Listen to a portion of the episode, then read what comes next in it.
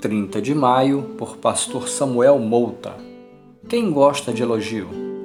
Uma esposa exemplar, feliz quem a encontrar, é muito mais valiosa que os rubis. Provérbios 31, verso 31.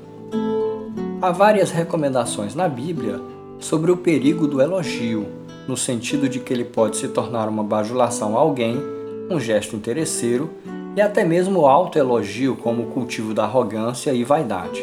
Não é a isso que me refiro aqui, mas sim ao elogio despretensioso, sincero, verdadeiro e que encoraje e dá ânimo ao outro.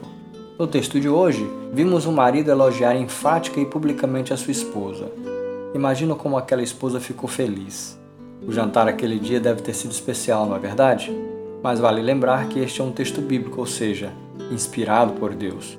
Foi o próprio Senhor quem inspirou esse elogio.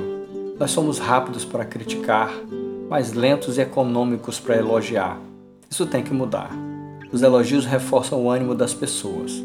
Também têm o poder de motivar as pessoas para continuar e aperfeiçoar o que fazem. Muitas vezes servem de expressão de nossa gratidão e reconhecimento. Os elogios alegram o coração e tornam os relacionamentos familiares mais calorosos. Se você quer desenvolver um relacionamento melhor em sua família, descubra motivos para elogios sinceros em cada pessoa de sua casa e não economize em dizê-los. Elogie em público e em particular. Não deixe que os de fora elogiem antes de você. Seja o primeiro a reconhecer e elogiar diariamente, e depois você me conta a diferença que isso fará.